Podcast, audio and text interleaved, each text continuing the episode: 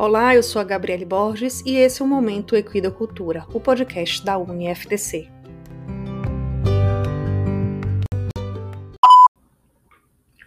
E chegamos naquele momento em que paramos e pensamos, e agora?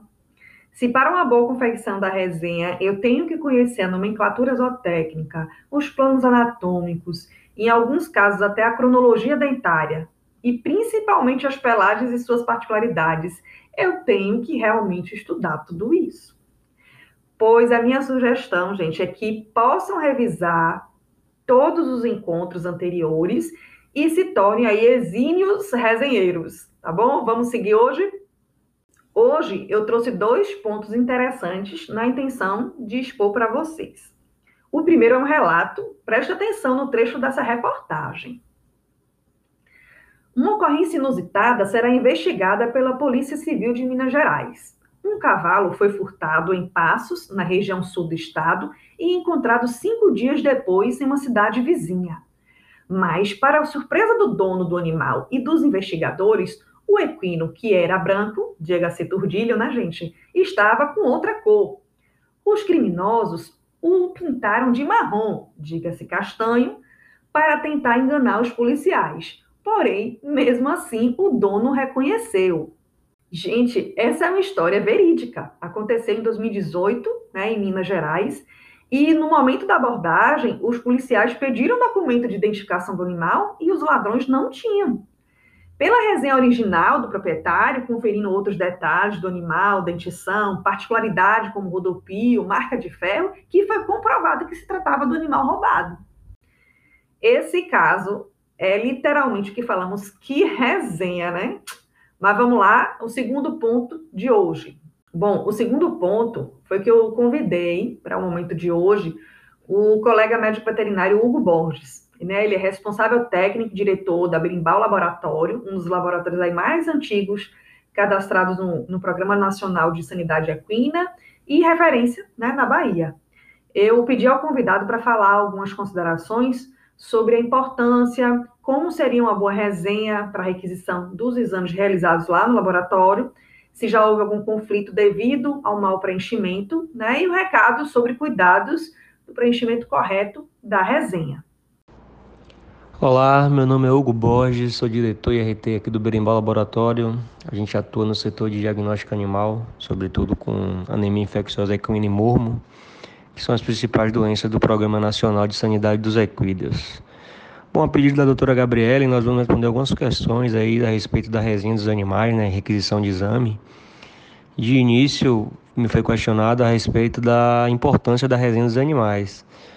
Eu costumo afirmar que para realizar uma boa resenha, não necessariamente você precisa ser um especialista em pelagem ou alguma determinada raça, mas é fundamental que o profissional domine os conhecimentos básicos de resenha e que seja criterioso no momento da realização porque ele tem que estar sempre atento aos detalhes que realmente importam na identificação do animal.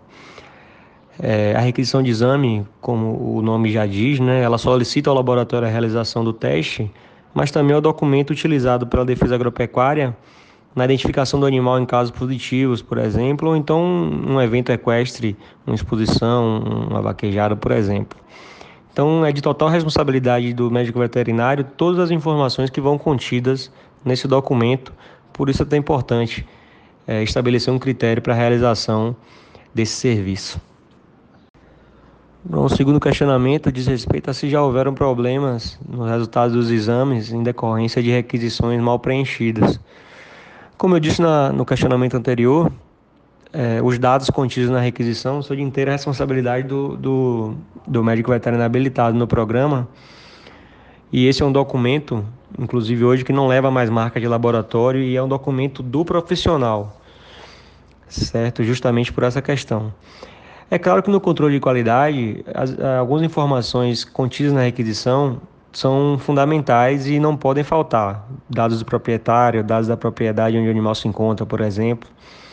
Mas hoje, com o uso de um software de resenha online, é, esse problema está resolvido porque você não consegue gerar requisição sem esses dados mas há um tempo atrás, antigamente, quando as requisições eram feitas à mão, em bloco comum, a gente chegou a ter sim problemas de faltar alguns dados tal que acabavam por impossibilitar a realização do, dos testes e a amostra ficar aguardando esses dados para poder entrar na rotina de exame.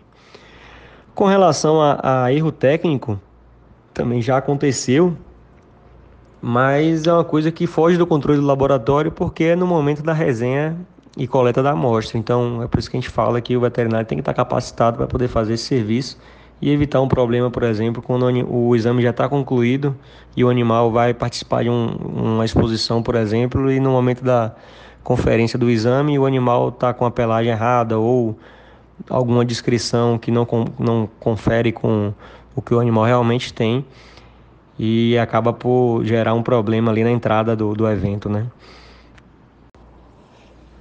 Então, já respondendo a terceira pergunta, é, minha sugestão a todos os colegas que se propõem a realizar o serviço de resenha e coleta das amostras é que, primeiramente, estejam seguros do conhecimento técnico necessário. Como já foi dito, você não precisa ser um expert na, na parte de pelagem, mas você precisa ter um conhecimento básico que lhe garanta uma resenha coerente com o que o animal realmente tem de pelagem, de particularidades. Então, isso é de suma importância.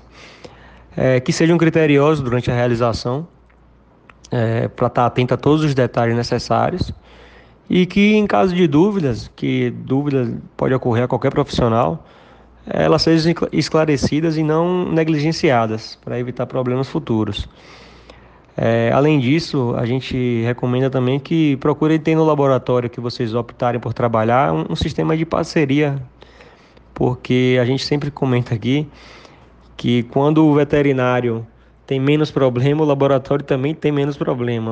É uma relação mútua. Então, todo o suporte necessário tem que ser disponibilizado para evitar problemas na realização dos exames.